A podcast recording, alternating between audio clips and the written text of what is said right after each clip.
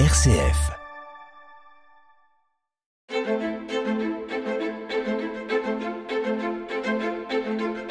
Quand je serai grand, Philippe Lansac.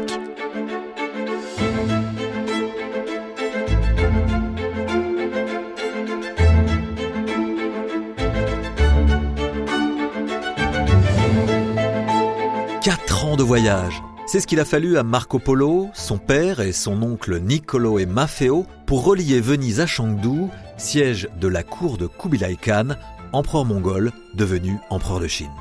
Un voyage extraordinaire par voie terrestre sur la route de la soie.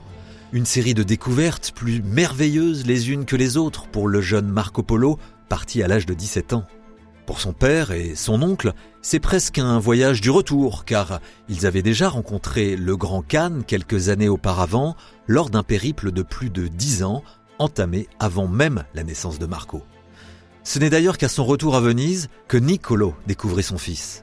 Lors de ce premier voyage, Kubilai Khan leur avait donné la mission de demander au pape de lui envoyer des savants chrétiens et de l'huile de la lampe ayant éclairé le tombeau du Christ.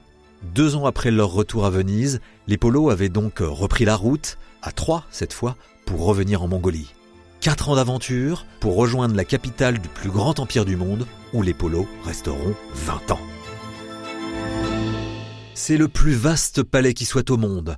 Son toit est très haut, les murs des salles et des chambres sont tous couverts d'or et d'argent et décorés de peintures figurant des dragons, des bêtes, des oiseaux, des chevaliers, des statues et bien d'autres motifs encore. Le toit est ainsi fait qu'il paraît n'être corps, argent et peinture. Le palais est si vaste qu'au moins six mille convives pourraient y manger et il a tant de chambres que c'est merveille. Nul ne saurait imaginer palais plus parfait tant il est vaste et magnifique. Voilà ce qu'écrit Marco Polo dans le fameux livre qui raconte son voyage, un ouvrage baptisé le livre des merveilles. C'est que l'empereur mongol, Kubilai Khan, règne sur le plus grand empire qui soit.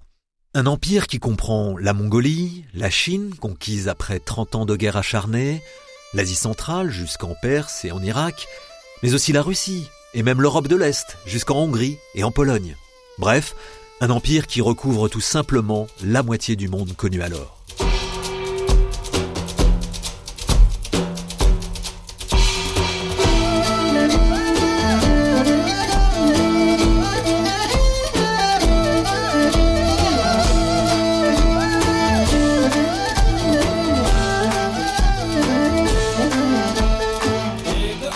Pas étonnant donc que Marco Polo soit subjugué par la richesse des lieux et l'accueil du Grand Khan.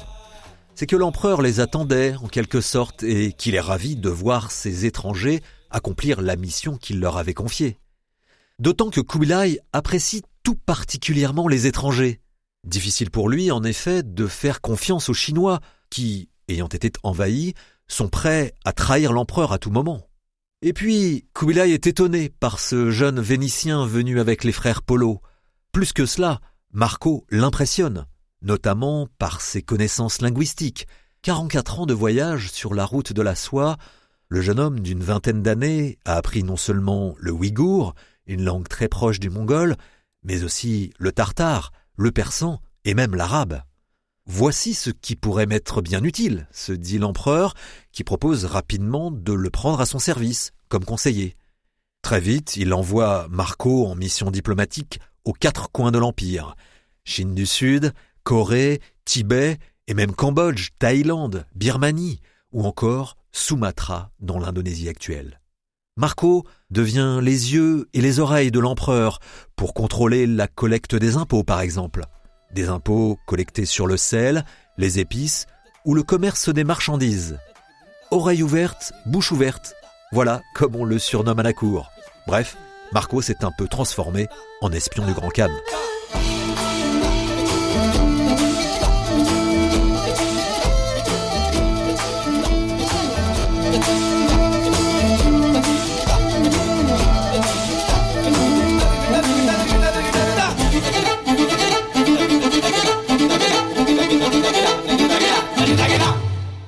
Quelle vie trépidante Le jeune Vénitien se met à sillonner l'Asie tout entière et va de découverte en découverte. En Chine du Sud, il est impressionné par le gibier, les lions et les épices fabuleuses présentes en énormes quantités, des épices qui valent des fortunes en Europe. Le girofle ou le gingembre par exemple, mais aussi une épice semblable au safran, probablement du curcuma. À Anjou, il découvre une ville construite sur l'eau, comme Venise, une ville qui déborde de luxe et de raffinement. Marco découvre aussi le papier-monnaie, utilisé dans tout l'Empire pour euh, faciliter le commerce. Régulièrement, il envoie des rapports à l'empereur grâce à un système extraordinaire inexistant en Europe, la poste.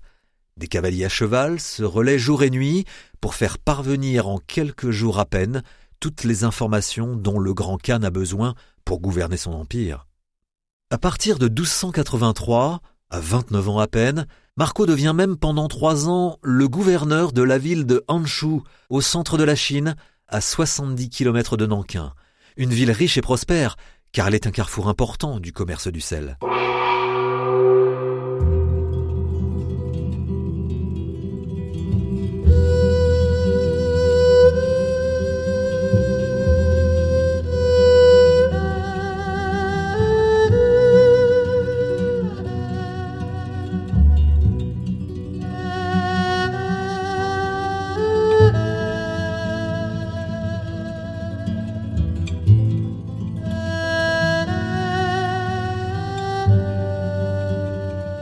Après 17 années au service de l'empereur, Marco, son père Niccolo et son oncle Maffeo ont accumulé une fortune colossale. Il est temps pour eux de revenir à Venise. Seul problème, Kubilai Khan ne veut pas les laisser partir. Les faveurs du plus grand empereur du monde se transforment alors en prison dorée. Il leur faut donc trouver absolument une excuse pour convaincre le suzerain de les laisser rentrer, d'autant que celui-ci vieillit, et s'il venait à mourir, les polos ne pourraient plus bénéficier de son immunité diplomatique pour faire le voyage du retour sans embûche. Heureusement, un prétexte imparable se présente bientôt. En 1292, Kubilai leur donne pour mission d'escorter une jeune princesse mongole baptisée Kokochin afin de la marier à un seigneur perse et garder ainsi le contrôle sur cette partie de son empire. Ils partent en bateau cette fois via la mer de Chine, longeant bientôt les côtes du Vietnam, franchissant le détroit de Malacca entre la Thaïlande et Sumatra, puis l'océan Indien.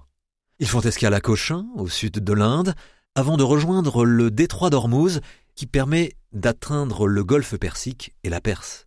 Un périple plus que chaotique, durant lesquels ils traversent moussons et tempêtes, sans oublier les maladies. Des 600 hommes ayant embarqué au départ, il ne se retrouve finalement plus que 18 à l'arrivée. Parmi eux, heureusement, les et la princesse qu'ils conduisent finalement à bon port, saine et sauve, même si son futur époux est décédé entre-temps.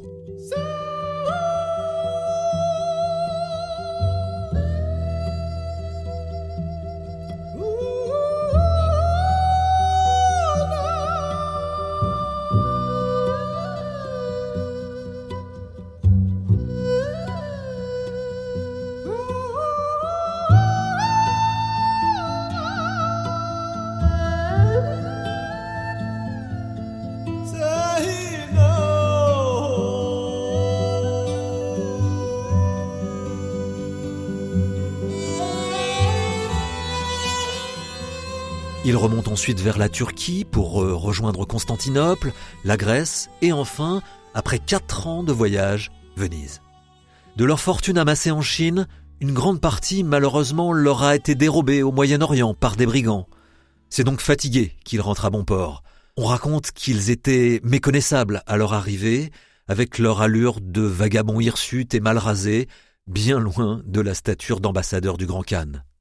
Mais la légende raconte que quand ils se défirent de leurs vieux manteaux râpés, ils en sortirent des doublures, des rivières de pierres précieuses. De quoi se payer une belle retraite. Mais Marco ne se pose pas longtemps, et un an après son retour, il part déjà à la guerre contre les ennemis de toujours des Vénitiens, les Génois.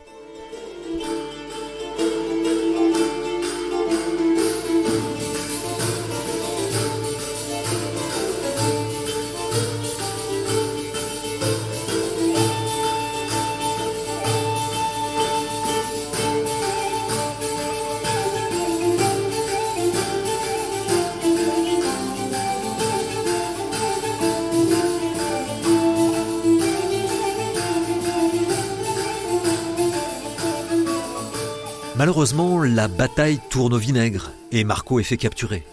Dans sa prison génoise, il fait la connaissance d'un certain Rustichello de Pise, à qui il dicte le récit de son incroyable voyage, le devisement du monde, aussi baptisé le livre des merveilles. Pour connaître la vérité pure sur les diverses régions du monde, prenez donc ce livre et lisez-le. Voici comment démarre l'ouvrage qui poursuit. Vous y trouverez écrites les grandes merveilles de la Grande Arménie, de la Perse, des Tartares, de l'Inde et de nombreuses autres contrées que notre livre vous exposera avec ordre et que Messire Marco Polo, savant et illustre citoyen de Venise, décrit comme il les vit. Il y a parfois des faits qu'il n'a pas vus, mais entendus de personnes absolument sûres. C'est pourquoi nous présenterons les faits vus comme vus et les entendus comme entendus, afin que notre livre soit vrai et véritable et sans aucun mensonge. Et quiconque lira ou entendra les récits de ce livre doit les croire, car tout y est véritable. Et sachez bien que, depuis que notre Seigneur Dieu créa Adam, le premier de nos pères, il n'y eut jamais homme d'aucune sorte aussi savant et aussi curieux des diverses contrées du monde que ce messire Marco Polo. L'imprimerie n'existe pas encore, mais les copies manuelles de l'ouvrage se multiplient et bientôt le livre des merveilles devient un véritable best-seller dans toute l'Europe. Un livre qui fascine car il décrit en détail, pour la première fois en Occident, la culture, les inventions et les richesses du Moyen-Orient, de la Chine et de l'Asie. Certains raconteront même que Marco Polo aurait rapporté en Italie les spaghettis, un livre qui inspirera surtout les plus grands navigateurs qui lui succéderont, comme Vasco da Gama ou encore Christophe Colomb.